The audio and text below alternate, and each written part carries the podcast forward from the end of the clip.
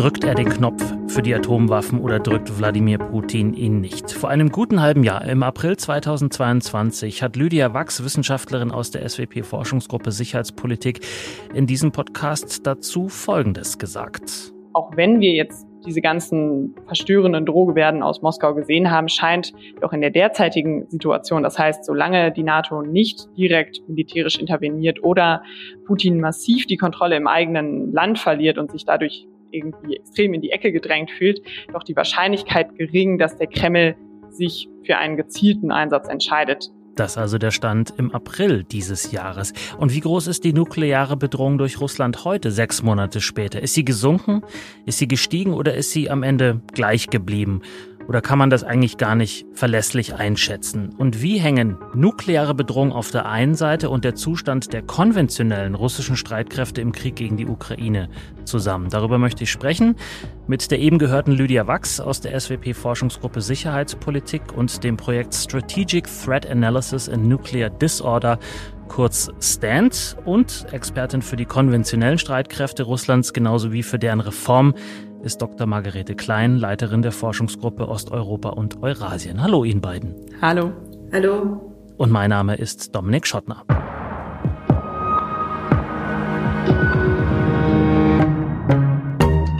Frau Wachs, Ihre Einschätzung von April dieses Jahres haben wir eben gehört. Sie ist bis heute zum Glück richtig. Wird sie es denn auch weiterhin sein? Das stimmt. Bisher war diese Einschätzung zum Glück richtig und sie hat sich bewahrheitet, wobei ich hier schon selbstkritisch auch anmerken muss, dass es hier auch nur bedingt sinnvoll ist, eigentlich äh, von Wahrscheinlichkeiten ähm, zu sprechen. Denn erstens, eine genaue Wahrscheinlichkeit können wir hier schlichtweg nicht berechnen. Also in der Militärstrategie wird oft so in, über Eskalationen in Form von Leitern oder Treppen nachgedacht und gesprochen, womit quasi suggeriert wird, dass mit jedem, mit jeder weiteren Stufe oder ähm, Schritt ähm, wir uns quasi näher an die Eskalation dran bewegen, aber das ist eine absolute Vereinfachung von ähm, Eskalationsdynamiken. Und zweitens haben wir eben schlichtweg nur sehr äh, begrenzte Informationen oder Daten, auf die wir unsere Analysen stützen können. Das heißt, wir können uns natürlich historische Entwicklungen, bisherige Nuklearkrisen und Nuklearstrategie anschauen. Wir können auch uns Verlautbarungen aus Moskau, ähm, bisherige Strategiediskussionen in russischen Elitenkreisen und die Nukleardoktrin aus Russland anschauen und analysieren. Und wir können die militärische Lage untersuchen und überlegen, welche Strategie Putin verfolgt. Das sind alles Sachen,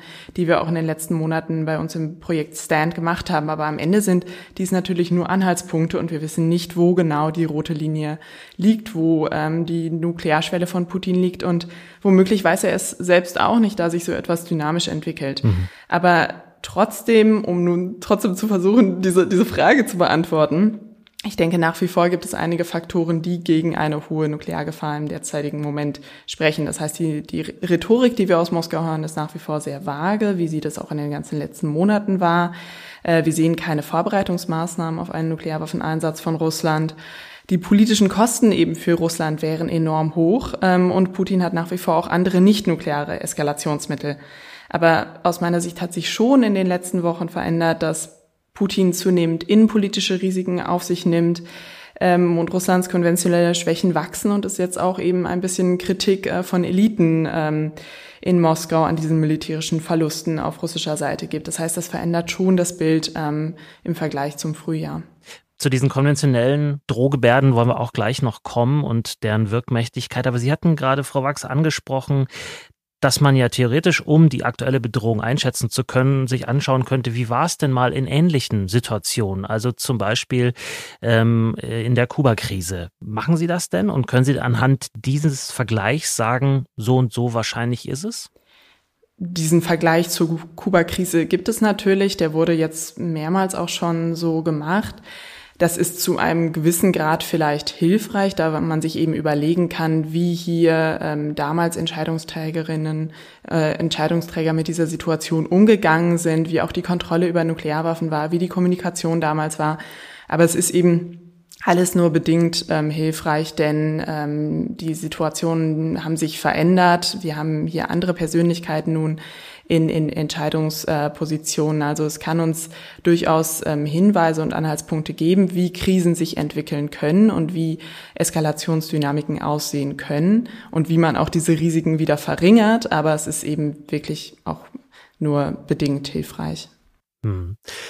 Frau Klein, Sie sind eine Kennerin der konventionellen Streitkräfte Russlands, die nach dem, was man so aus den Medien ähm, erfährt, ja jetzt vielleicht äh, nicht gerade eine gute Entwicklung genommen haben in dem letzten halben Jahr aus deren Sicht. Wie korrespondiert denn die atomare Bedrohung mit dem militärischen Handeln Russlands in der Ukraine?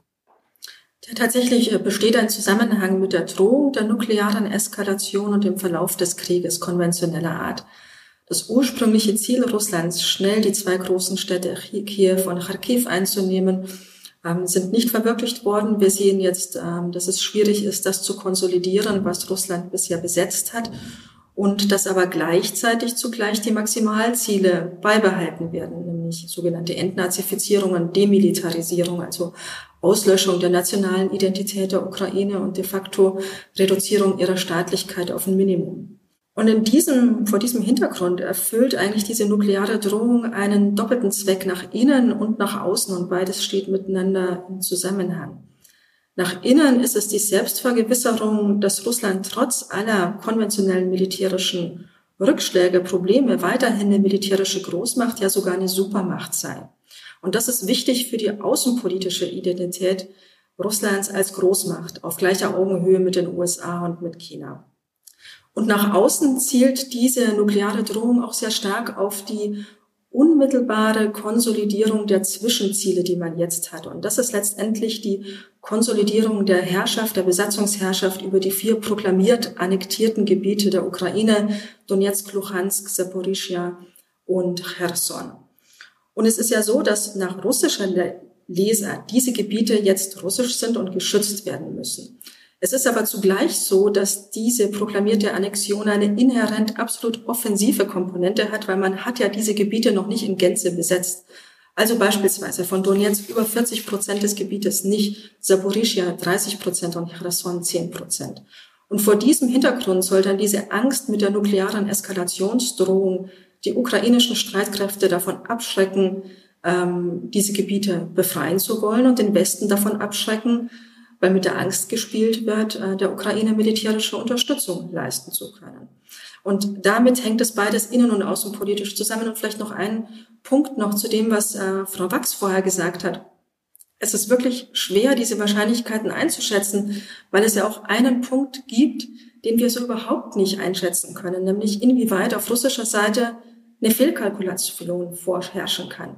Denn dieser ganze Entschluss am 24.02. erneut und diesmal umfassend in die Ukraine zu intervenieren, basiert auf einer strategischen Fehlkalkulation über den Zustand der ukrainischen Streitkräfte und der Zivilbevölkerung.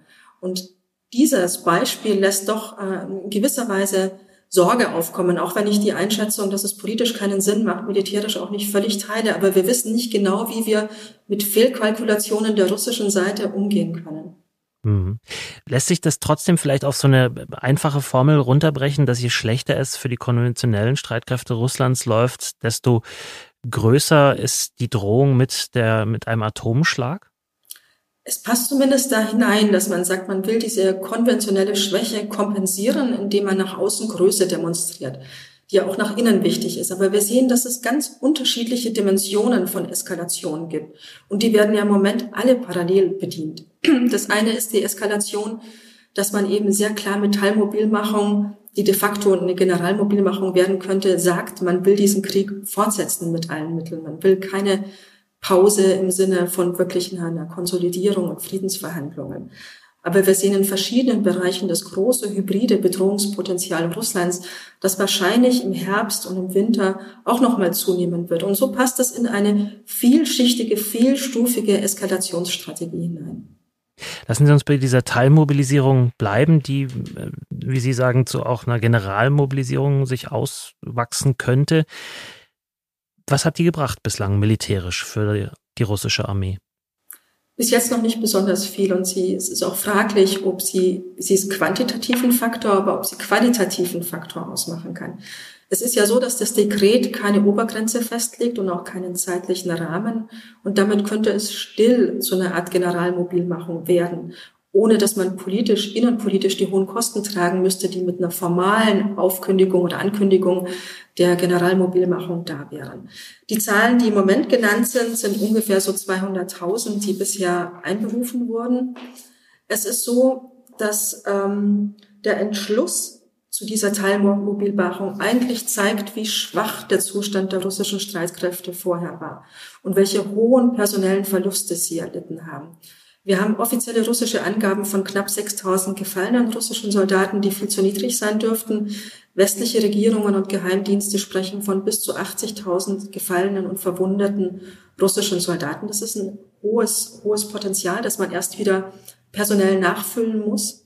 Es ist aber so, dass es auch zeigt, dass die bisherige Strategie nicht funktioniert hat. Das war eine stille Mobilisierung, wo man versucht hat, mit hohen Geldzahlungen sogenannte Freiwillige anzuwerben, vor allem aus den sozioökonomisch schwachen Regionen im Nordkaukasus, Burjatien, Tüva im fernen Osten und Sibirien.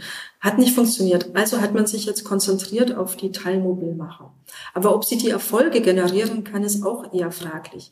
Denn es ist ja so, dass es in Russland keine aktive Reserve gibt, also Reservisten, die über Jahre hin regelmäßig trainiert werden, sondern man hat einen großen Pool an sogenannten Personen mit militärischer Erfahrung, aber die sind nicht trainiert. Das heißt, die müssten jetzt hier reinkommen, erstmal ordentlich trainiert werden. In den Einheiten müsste es eine Kohäsion der Einheiten geben, die sich bildet. Die Leute müssten an modernen Waffensystemen ausgebildet werden. All das passiert nicht, sondern wir sehen nach vielen Social-Media-Berichten, dass sie ohne adäquates Training an die Front geschickt werden, ohne medizinische Ausrüstung, ohne Verpflegung. Das sind natürlich anekdotische Sachen, die wir sehen. Wir wissen nicht genau, ob sie wirklich symptomatisch für den gesamten Zustand dieser teilmobilisierten Rekruten sind. Aber es wird nichts an diesen strukturellen Problemen der konventionellen Streitkräfte ändern, die vor allem niedrige Moral sind, schlechte Führung ähm, und mangelnder Trainingszustand und mangelnde Professionalität. Hm. Frau Wachs, die konventionellen Streitkräfte, haben wir eben gerade gehört, haben, geben ein nicht so gutes Bild ab aus russischer Sicht sozusagen. Dann haben wir aber im Hintergrund ja immer noch das atomare Arsenal. Aber auch da hört man jetzt und liest man immer wieder, dass da jetzt zumindest äh, die Raketen ausgehen sollten und man sich jetzt mit Staaten wie Iran da sozusagen ins Benehmen setzt, um da möglicherweise einzukaufen. Was bedeutet das für dieses atomare Bedrohungspotenzial? Genau, es ist so, dass äh, Russland tatsächlich scheinbar Probleme hat, dass hier das ähm, eigene Arsenal neuer konventioneller Präzisionswaffen ähm, langsam knapp wird. Das heißt, dass sie verstärkt auf ähm, ältere und weniger präzise Raketen äh, zurückgreifen. Und das Problem besteht eben darin, dass ähm, angesichts einmal des massiven Beschusses, den, den sie eben seit Monaten ähm, durchführen, sie einfach mit der Herstellung und der Aufstockung des eigenen Arsenals ähm, nicht hinterherkommen und außerdem aber auch einige dieser Systeme, die sie jetzt auch teilweise in der Ukraine viel eingesetzt haben, äh, dass diese ähm, westliche Mikroelektronikkomponenten benötigen, die nun angesichts eben der westlichen Sanktionen nicht mehr so einfach von Russland ähm, beschafft werden können. Das heißt, kurzfristig versucht Russland jetzt dieses Problem darin, damit zu lösen, dass sie beispielsweise eben aus dem Iran ähm, unbemannte Systeme, also Drohnen, ähm, aber wohl auch ähm, Raketen importieren und längerfristig dürfte dies aber auch dazu führen, dass die Rolle von nicht strategischen Nuklearwaffen, also solcher ähm, eben geringerer Sprengkraft grundsätzlich und, und kürzerer Reichweite, dass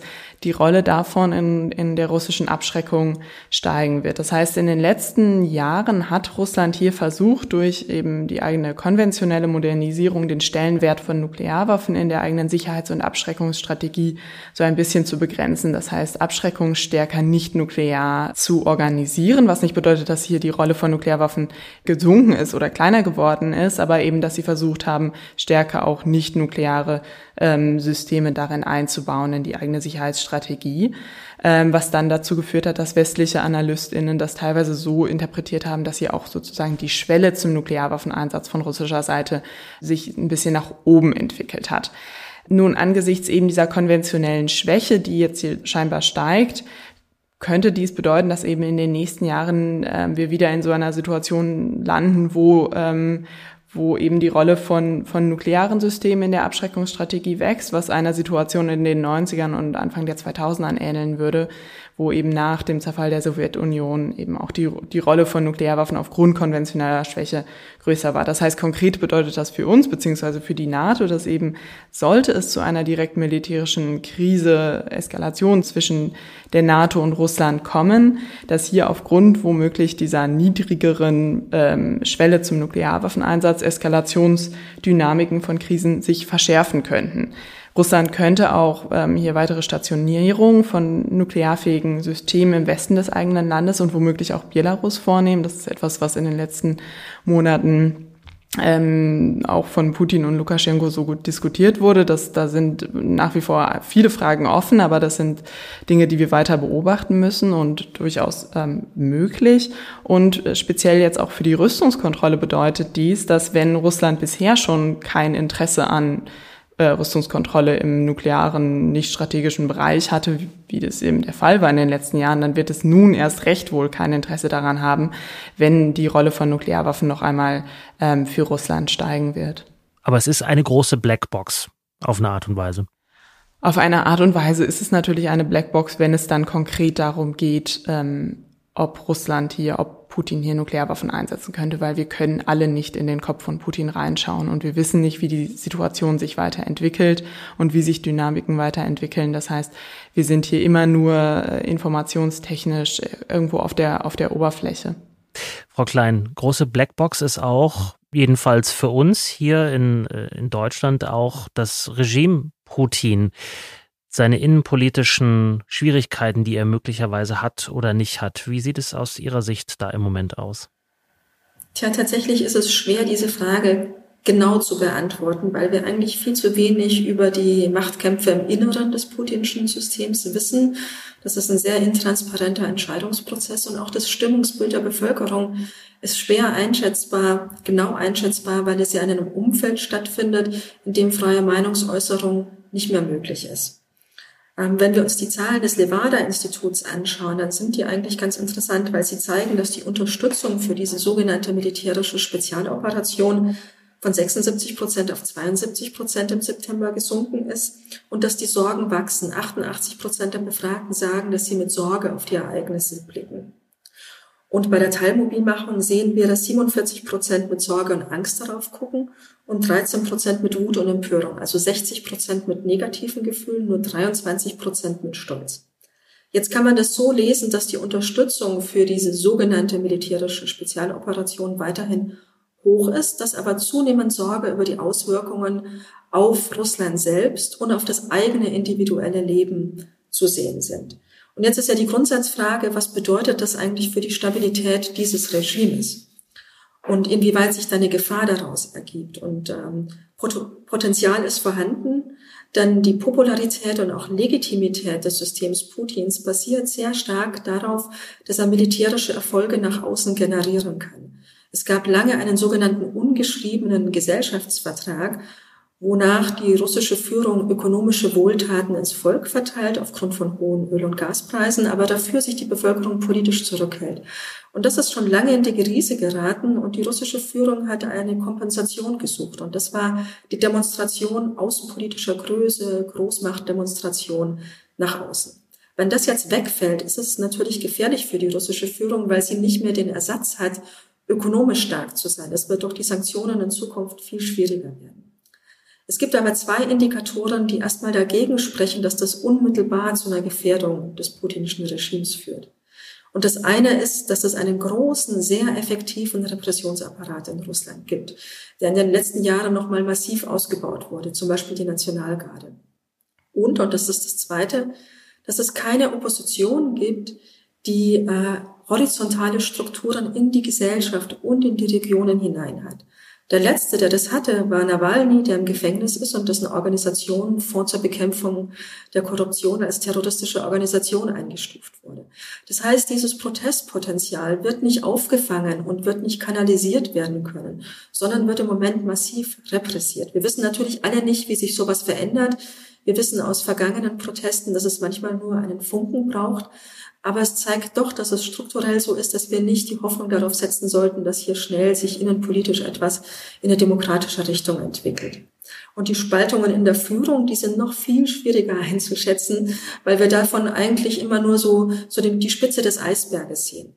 Wir wissen, dass diese sogenannten Siloviki, also die Leute aus dem Militär und Geheimdienst, ein ähnliches ähm, Weltbild teilen, dass sie aber intern in bürokratische Machtkämpfe um die Verteilung von Ämtern, von Ressourcen ver verwickelt sind. Und genau das sehen wir im Moment eigentlich. Äh, der Verteidigungsminister Shoigu, der eine eigene Popularität jenseits von Putin hat, weil er früher sehr populärer Minister für Katastrophenschutz war, ist in der Kritik von solchen Leuten wie Kadyrov oder dem Finanzier der Wagner-Gruppierung Prigozhin. Ähm, es wird lautstark Kritik geübt, das ist neu an Shoigu. Ähm, wir wissen aber nicht, wie eng oder wie, wie, wie tief diese Spaltungen letztendlich eigentlich sind und welche disruptiven Elemente es sind. Denn letztendlich teilt all diese Leute teilen ein Ziel, nämlich den Regimeerhalt.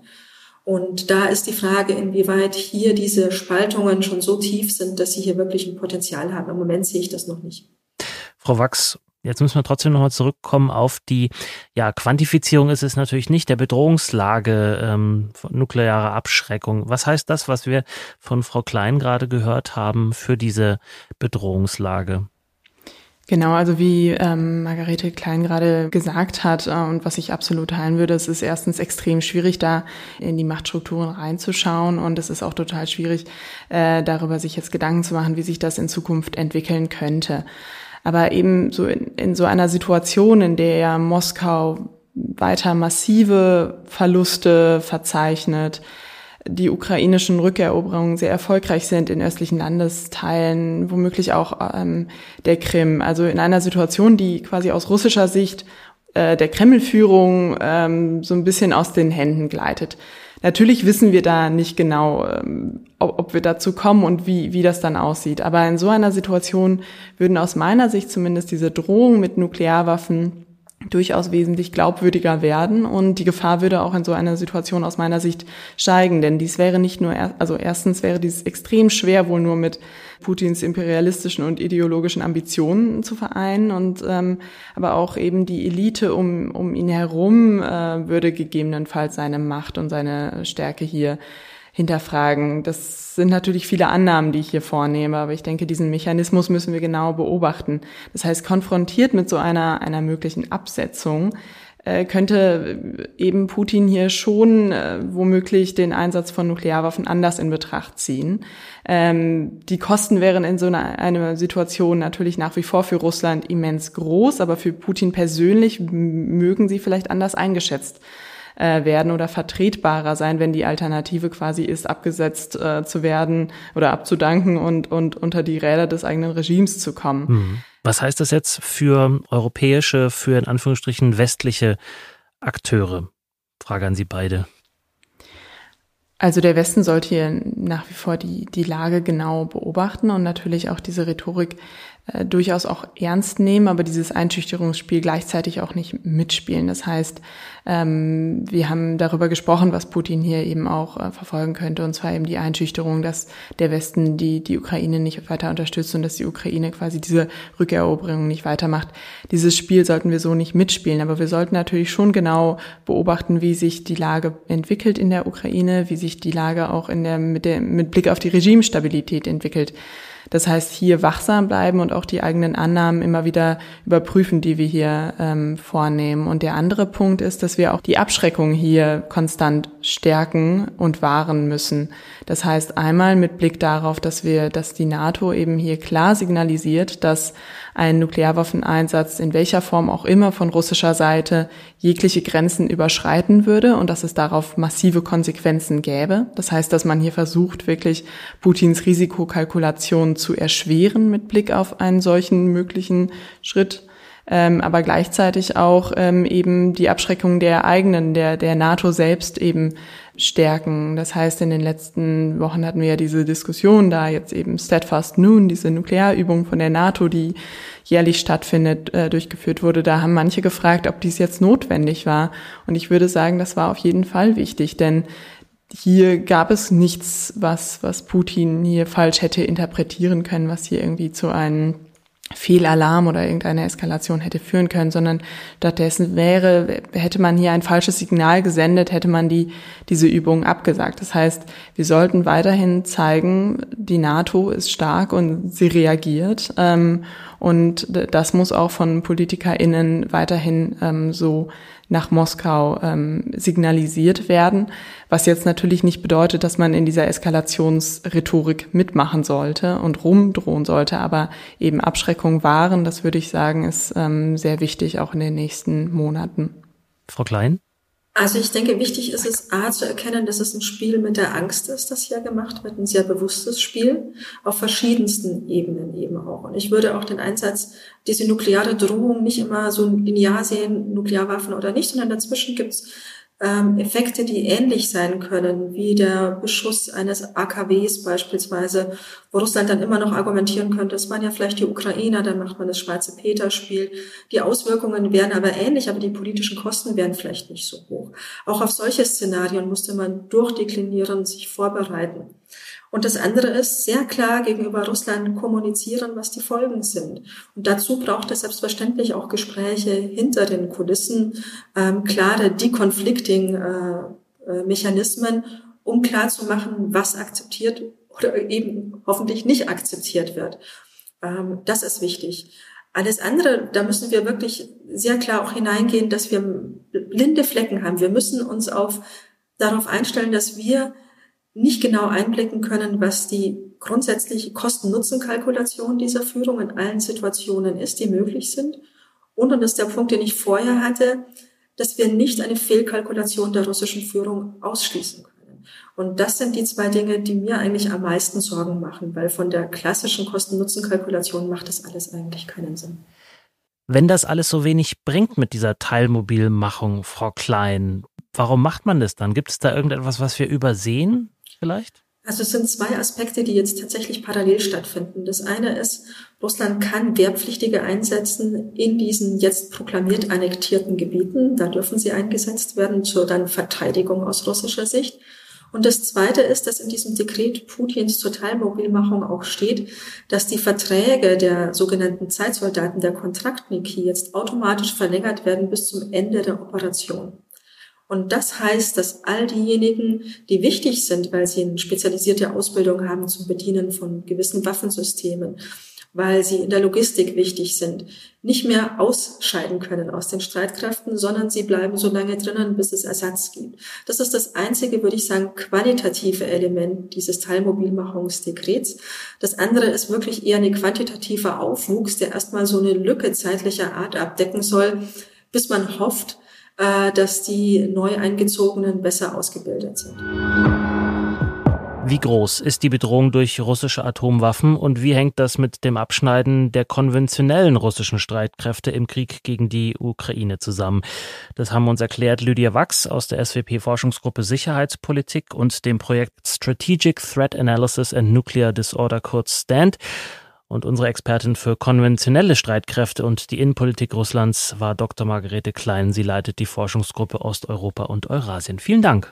Dankeschön. Danke Ihnen. Und Ihnen, liebe Zuhörerinnen und Zuhörer, auch Ihnen vielen herzlichen Dank. Wenn Sie sich in das Thema weiter einlesen wollen, verlinken wir auf der SWP-Website unter dieser Podcast-Folge einige Artikel zum Thema. Und wenn Sie auf dem neuesten Stand bleiben wollen, ohne großes Zutun, abonnieren Sie gerne unseren SWP-Newsletter oder einen unserer SWP-Social-Media-Kanäle.